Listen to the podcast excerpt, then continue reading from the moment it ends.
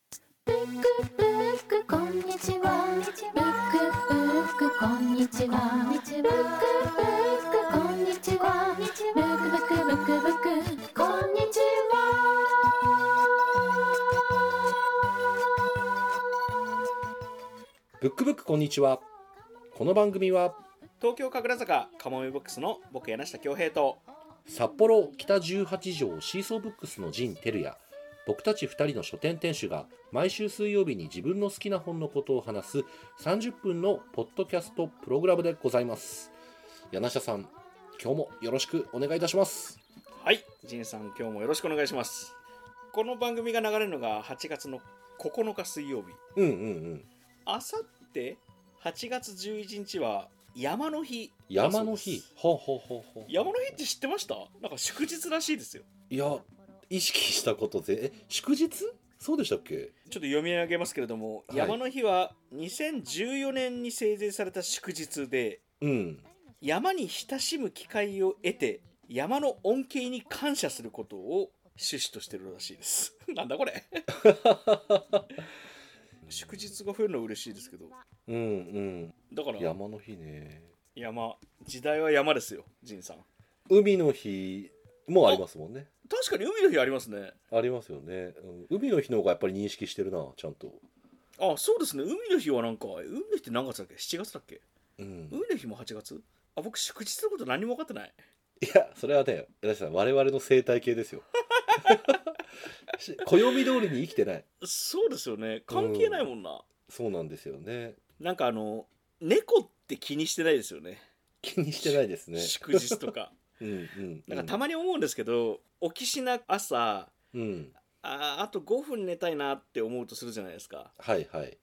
でその5分ってすごい人間の単位だなって思うんですようんうんだから本当はあと4分30秒が必要な時間かもしれないし本当はあと12分必要かもしれないけどなんとなくキリのいい単位5分というものに我々は支配されてる気がしててそうですねうんだから猫はそんなこと思われてますよなんか寝たいだけ寝るというか朝日とともに起きるというかだから正月とかも猫関係ないもんなうんうんうんうんまあとにかく8月11日は山の日だそうです山の日かブックブックこんにちはいや山登りとかはもうつい全然してないないや僕もしてないですねもう最後に登ったのがいつだったのかもちょっと思い出せないぐらい前ですね10年は経ってるかもでもそうかもな山登り自体結構好きなんですけどねうんい行くと楽しいですよね気持ちいいし本当にでもこの前あの松本に行ってきた時にあの霧ヶ峰って行かれたことあります、エアコンじゃなくてあそうあのエアコンの、三菱のエアコンの霧ヶ峰ってあるじゃないですか、はいはいあれの名前の元になった山があるんですうよ。んうん松本なんですねあそうですね、えっとね、正確に言うと松本とその南の諏訪っうんていう諏訪湖がある諏訪うんからどっちも車で1時間ぐらい山を登るんですけどはいはいはいでも霧ヶ峰が大好きでうんなんていうかなまず車で 1900m ぐらいまで登れるんですよ。ほうほう標ほ高うほうほうほでまあ下から諏訪から松本からえっちらえっちら山の方登ってくんですけどある時こう森林限界を越えて急に木がなくなってううんうん高原が広がるんですよで車で夏とかドライブしてるともう緑と雲の白とうんうん青空しか見えないようなうんうん景色が広がってて、まあ名前の通り霧ヶ峰っていうぐらいであのすごい霧が深いエリアではあるのでうんうんその晴れてない時も多いんですけど、まあ、晴れた時の霧ヶ峰高原は本当に綺麗でなんかそこはよく行くんですよ車で。うんうんうんうんうんうんね、霧ヶ峰からあの車山っていう山をちょっと登ったりとかあと美しが原っていうちょっと山があって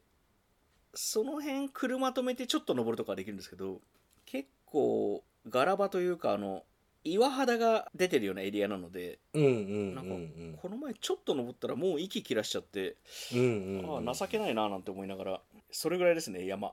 そうだな僕もなんか幼い頃の方がよく登ってはいたんですよね。あの昔自分がアルペンスキーをちょっとこうやっていたってこともあああっ言っててましたねうんスキーやってるとギリギリまで雪で滑れるギリギリまで練習していて、はいはいはいはいまあ、北海道だとゴールデンウィークとかでもまだあの滑れるところが何箇所かあってうんなんかよく当時は大雪山あの、うんうんうん旭川からほど近いところですね、大雪山旭岳を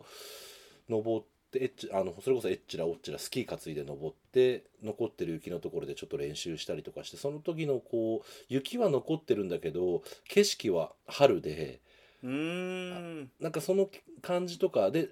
滑って練習してるんだけど T シャツで登ってるみたいなはあなんかそのこう不思議な感じとかなんか今思い出しましたねあー綺麗なんだろうないやー綺麗でしたねあれ何なんでしょうね山ってた山だいいですよね登って降りてくるだけじゃないですか そのうんそ人う生そうと確一緒だかなにただ生きて死ぬだけなんですけ どなんであんなに楽しいんだろいや頂上登って一服つけてこう景色ファーっていいところで眺める時の爽快感って言ったらないですよねうななんか僕の先輩方が結構山好きな人が多くてうんうんいろんな道具をくれるんですよねそのはいはいはいちっちゃなガスバーナーみたいなのとか、うんうんうんなんかちっちゃなシェラフとか結構まあブーツぐらいは自分で買いましたけどなんかいろんな人がいろんな道具をくれたのでなんか割とそれで行きやすかったっていうのもあったなもうガソリン使うんですけどねそのガスバーナーもう20年ぐらい使ってますねいやそう長持ちするんですよね道具結構やそうですよねシンプルですもんねやっぱり構造としてはうんうんガソリンタンク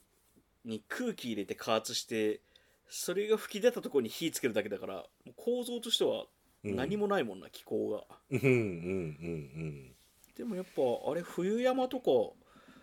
でも全然火力落ちないしなんか割と気に入ってずっと使ってますねうんあそうあと山だと何食べてもうまいっていうのありますねあーうんタバコもうまいですよねタバコも美味しいですねねえいやーそう山でのタバコで最近困っててうんやっぱ喫煙場所で喫煙した方がいいじゃないですか基本うは、んうんうんでタバコあんま好きじゃない人も増えてるのでうんなんかどうやって人目をまあもちろん山火事とかの心配はもちろんあするあるんですけど、ううんうんまあ、そういうの気をつけてなんかどうやったらこの美味しいタバコを誰にも迷惑かけずに吸えるのかみたいなことをたまに意識したりしますねうんうんうんうん僕もちょっと事情がわからないですけど高尾さんあたりじゃちょっと難しそうですよね人がいっぱいいてそうですね人がいるとこはやっぱ遠慮しちゃいますよねいやーなんか柳下さんと数々の遊びをいろいろさせてもらってきたけど山登りとかそういうこう自然の中で一緒に戯れて遊ぶってキャンプも含めてまだこうれんできてないですよね、そうですね街にいると飲んじゃいますもんねそうなんですよ我々悪い癖で、ねうん、次はもうちょっとこうなんていうんですかねゆったりしましょうかちょっとシラフの時間 長引そかうせそうましそょううかそうそうそうもういよいよ喋ることなくなったぐらいの状態にうん持ち込みたくないですか、そうですねずーっと喋ってますよねなんか酒飲みながずーらっと喋ってるなんか身の上話からゴシップからなんか時には社会問題なことから、そうですよね下世話の話から、しょうもない話から、まあ、ただ柳下さんがそして聞いてくれるからななんかいやーなんか人の話聞くのって楽しいですよねうん 確かに楽しい喋るより聞く方が好きですねうんうんずうんうーんっと聞いてられる仁さんのこの順当する話も好きですしねそう柳下さんそれ結構引っ張り出してくるくるんだよ ないや割と僕はなんかこうどっちかっていうとそういうところがあるので、うんはいはいはいはいはいはい先週にも出てますしねその順当したと こが順としてる、うん、そうですねえー、山行きますかなんかいいかもしれないですねいい時期にこう山登って、なんか野営したいですよねいいですね重曹とかして山の中で一泊とかいいかもしれないですねああいいですねつまり2泊あ違う1泊2日一泊二日ぐらいでえどこ行きます山行くとしたらいやーなんかやっぱりこう一泊二日で割とライトに行けるってなったら今パッと思い浮かんだのがまあちょっとこっちの方の話になっちゃうんですけれど、札幌岳っていう山があって札幌だけ札へえ幌岳と空沼の重曹とかだったら一泊二日で軽めに楽しめる大体1 2 0 0メーターぐらいの山かなへなえんかそんなのがあるんですね、で空沼の景色とかもすごい綺麗ですし本当はいはにいうちから車で10分も行けば登山口あるのですごいすごいですねありますありますだから10分で山行けるん綺麗だですよそう10分で行けるいいですねじゃあそこでこう、まあ、朝とかに行ってテント場まで行ってカップラーメンでも作って作って山小屋とかあるんですかいや山小屋は多分あの空沼の途中に山小屋あったと思うけどあれって使えないんじゃないかな今もうどうだろうううんんさっき話したあの霧ヶ峰はいは、まあ、あの車で行けるところなんで、まあ、観光地というのかな、まあ別にうん普通にファミリーで行く人多いんですけど、コロボックリヒュッテっていうちっちゃな山小屋というよりかはちょっとレストランみたいな施設があっていやそこで飲むコーヒーがすごい好きでうんうんうんうんただコーヒー飲みに行くだけでもいいですけどねあ山にいいですねうん、うんコーヒーも美味しいな確かにそう落ですとね落として飲むコーヒーですね山で結局空気なんですかね空気がうまければ何でもうまいのかな空気と景色が良ければ意外と人間ぐっと状態が上がってくる感じあるのかもしれないですね僕なんか雨の日とかも結構好きなんですよねあー雨の日の登山ですかええ危ないんですけど危ないといううか、んうん、うん、気をつけなきゃいけないんですけどなんか雨の日の野営とかすごい好きで野営というかその場所を作るのが好きでそのうんうんうんうん自分の安全なエリアというかを適当に屋根作ってなんか雨の日の足元見ながら黙々と登ってくっていうなんか感感じがなんか思い出されるな、いいですねうん、となると問題になってくるのは熊ですね、それがあるんです今札幌だけ空沼の話したけどえ結構本当に最近熊出るからあそうなんですね昨日も実は個別沢っていううん札幌の中央区と西区のこう区区の境のあたりにある小さい山があるんですけど、うんうんでそこの林道で実は林道の真ん中でバーベキューやっててえそうあの友人たちと集まっていいな森のど真ん中でやってたんですけど、えうんやっぱりちょっとクマ軽く警戒しながらでしたね。そうですよねいや、うんあの熊が出るエエリアの雨とか本当怖いですもんね、うん、何にも警戒できなくて周りを怖いなんか夏の八ヶ岳に行ったことがないのでなんかそういうまあちょっとあれは気軽に行くような山じゃないけどうんうんうんなんか8月どう9月うん老後ってなるとやっぱりあれ今からやれよって話だけどちょっと山とかはこれからちょっとずつまた登りたいな、そう本ですよ州のね山なんて全然登ったことないですからねいやそうしかも本州って言っても僕もその東京近郊しか知らなくてうんうんそれこそ長野と岐阜の県境の乗鞍岳とかもっと言うと西とか和歌山とかそっちにもありますもんね山とそいれやありますよねありますよねうんその辺を含めるともう無限にあるからうんうんうん飽きないんだろうな冬も入ってみたいんだよなちゃんとレベルを上げてからああねうーん冬山登山かハードル高いですね装備も含めて、ハードル高いですようね、ん我々滑落したら引き上げられないですもんねそうですね迷惑かけますもんね周りにうんまあそんなわけで山は行くとしてうん今年はまだ街で遊びましょう街もまあ熊も出るしな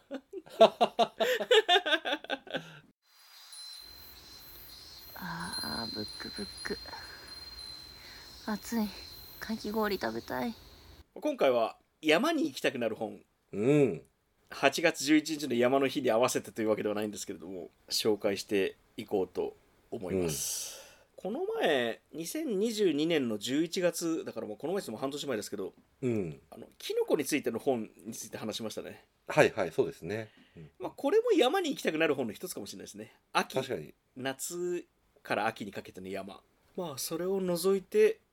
山に行きたくなる本をご紹介していきましょうか行きましょうじゃあ僭越ながら私柳下からお願いしま話させていただすきますなんかあのーこれも本当にいろいろあるんですが山に行きたくなる本ということは基本街で読む本かなと思ってですね、ああなるほどうんうんうん、うんええだから、まあ、例えば家にいて本読んでてああ山行きたいってなる本なのかなってちょっと思ったんですねで思いついた本が2冊あって1冊目はアノニマスタジオという出版社から出てる若菜明子さんという方が書いた山家雑誌の「山と渓谷」のですね副編集長をやってた方でもあるんですけれども「町と山の間」というですね本が僕すごい好きでこうんうれん想定もすごく好きな本なんですけれども、まあ、文字通り町と山の間彼女が今僕らよりも年上の方なんですけど20代で雑誌出版社、まあ、山系ですねに入って当然山と警告者なわけですからみんな山が好きなわけですよ。うんうんうでん編集部で山に行ったりするわけですよね。で彼女が20代の頃にそれまで山とかそんなに登ってなかったらしいんですけれども、うんうんまあ、初めてちゃんと山に行った時の話とかから、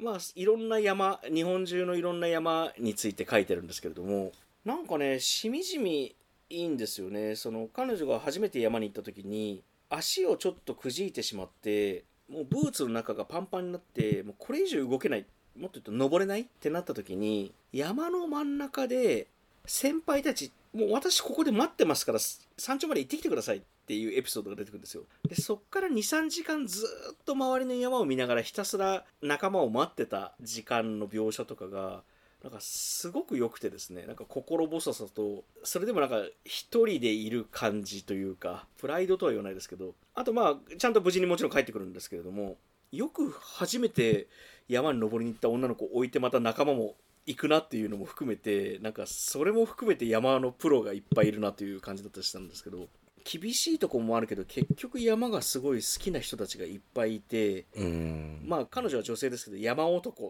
っていう人種の人たちもいてなんかその山男っ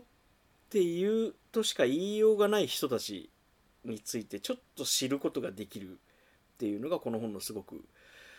きなところですね。あともう一つあのこれも山系文庫から出てるんですけれども大和渓谷社から出てるんですけども安チ梅太郎さんというですね版画家さんうんうんうんなんですね。の、まあ、何冊か本出されてるんですけど「山の目玉」というですね本、まあ、エッセイなんですけれどもこれも2人とも2つもエッセイですね。こっちはあの女性じゃなくて山男のあの話なんですけどこの安土梅太郎さん本当に山に関する版画をずっとモチーフで描いていて雪男みたいな山男の版画があるんですけれども。うんうんうんなんか最初この丸い顔にシンプルな線ではっきりとした色合いで目がギョロッとしたその山の目玉の表紙は乱鳥を抱えた男が描かれてるんですけど最初なんかキャラクターっぽいなと思ったんですけど、うんうんでも山に登るとこういう山男いるんですよね実うんう際。んうんうんうんうんうん日焼けして真っ黒でひげがボーボーで髪もボーボーで目の周りだけ妙にギラギラとうん黒い感じ、あこういう山の人いるなっていうのをなんか改めて知ってからアジスさんの版画がなんかすごく好きになってうんうんうんうんでまあそういう想定総画というのかなその版画の挿絵もいっぱい入ってるんですけどなんか彼もね秩父とかあの東京近郊も含めてそれこそ西の方の山の紹介もすごくしてたんですけどなんか決して別に山のことよく書いてないんですよね一人で山に泊まったりとかなんかむしろ山の厳しさみたいなのの方が前に出ててうんうんうんでもなんかそれをずっと読んでるとなんかしみじみいいんですよね勝手にやってる感じというかうん好きにやってる感じというか、あこれが山山的な考えだなみたいなことも思ってこの本も読んでるとちょっと山男になりたくなるなっていう本ですね。山に登る人たちなんて言うんだろう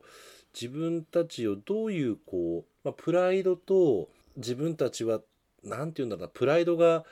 山屋っていう自称をしたりする人とかもいたりしますけどいますねなんとか屋っ、てつける時ってなんかプライドとうんうんなんかいろんな気持ちがないませになってすごい僕好きな表現なんですよね。なんかちょっとあの自分を少し卑下してる感じもありそまうすよそうね。、そうそうそうそううんそれとプライドがないまぜになってるというかうんなんかいいですよねその感じ。アウトサイダーな感じというか、うんうんう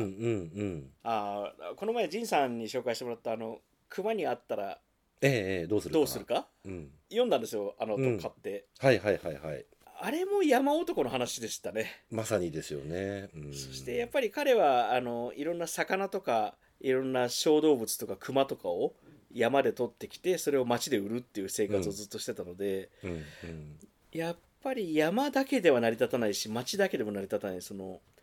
山と里を行き来してる感じがなんか山なんだなみたいなこともずーっと熊が歩けるところだったら俺も歩けるってう言っんて、ま、普通の人じゃ歩けないようなところを歩けるようになって熊から全部教わったっていう描写があって、うんう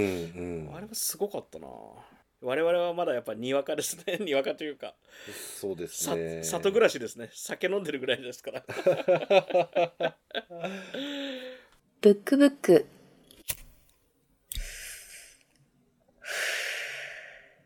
こんにちは。仁さんは何をはい僕の方またちょっとこう山に直接っていう感じなのかなあの狼の五符というああの小倉美恵子さんという方が書かれうんた新潮社今文庫にもなってる本なんですけれどうんこちらがあの要はこう日本狼の話でうん日本狼狼信仰って古くから日本の一部、まあ、秩父ですよね、さっき今地名出ていた、秩父周辺であるこう狼信仰の話をこう紐解いていくっていうそうこの本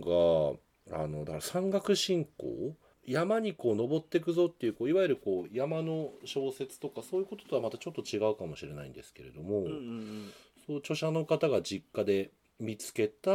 語符が一体これ何なのかっていうことをあの自分でも山に入りながら日本狼信仰の神秘を解き明かしていくというかどういう歴史になってるんだろうかっていうのをこうへー掘り下げていくような本なんですけどなんかこう日本狼狼信仰って日本初期ぐらいから始まってるらしくて。ほうほうほう大和武尊の御事がその国を平定しようとしている時に狼の案内があってこう道が開かれてったとかへーそういうところから始まってるみたいでも日本狼ってもう1900年代の初頭とかで確かさい最後目撃談があってその後絶滅したって言われてるからよりちょっと今神秘性高まってますしだから熊もそうならなければいいですけどねかつて狼が日本にはいたんだっていうことを考えると山山に行きたくなるのかなでも山に関心が出てきますよねなんかヨーロッパの神話とかだとそれがその鹿になったりとかうんうんなんか山の化身みたいなものが道案内をするっていう偶話とか神話ってたまにありますよねうんありますねなんか不思議なリアリティがありますよねうんうん特に狼なんてやっぱ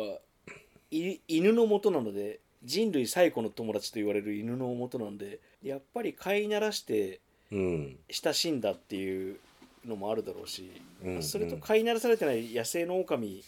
がそこに親しんでるっていう感じもなんかちょっと不思議な説得力がうんうんありますね、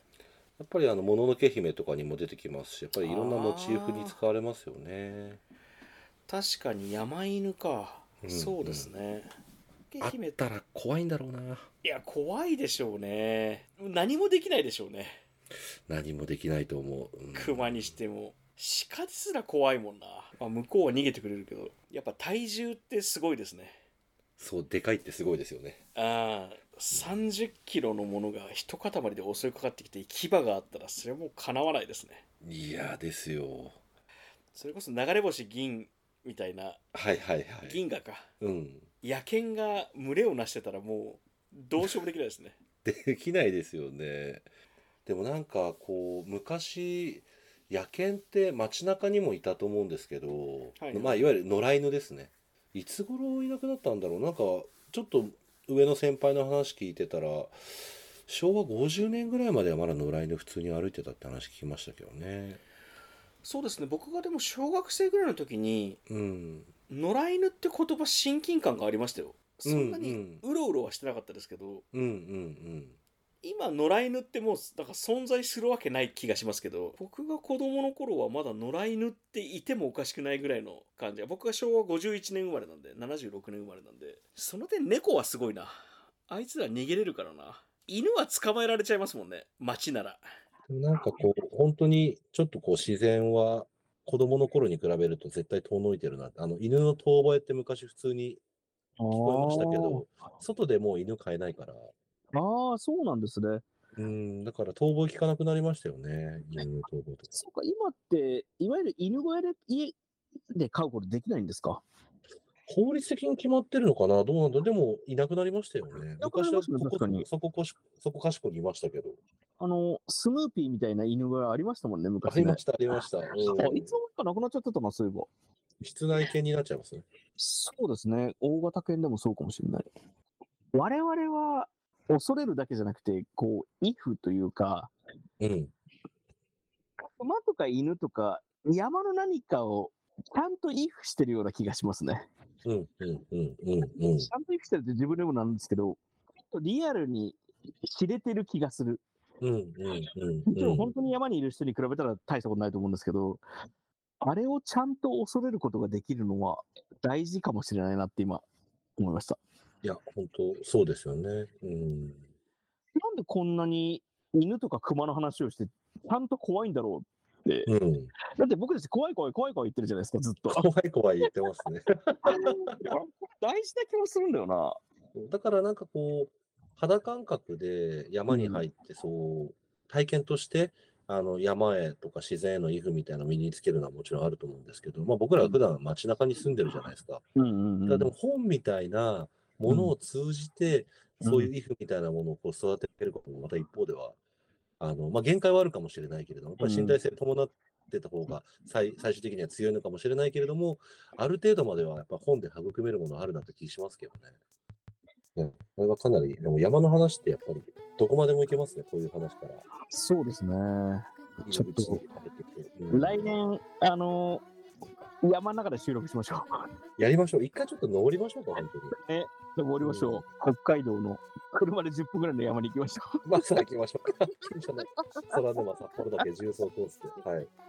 いいな。はい、そんなわけで、夏、東京はめちゃめちゃ暑いですけれども、皆さん、お体ご自愛くださいませ。今週も聞いてくださってありがとうございます。お便りもお待ちしております。来週も聞いてください。それでは、浜江ブックスと、シーソーブックスのブックブックこんにちはでした。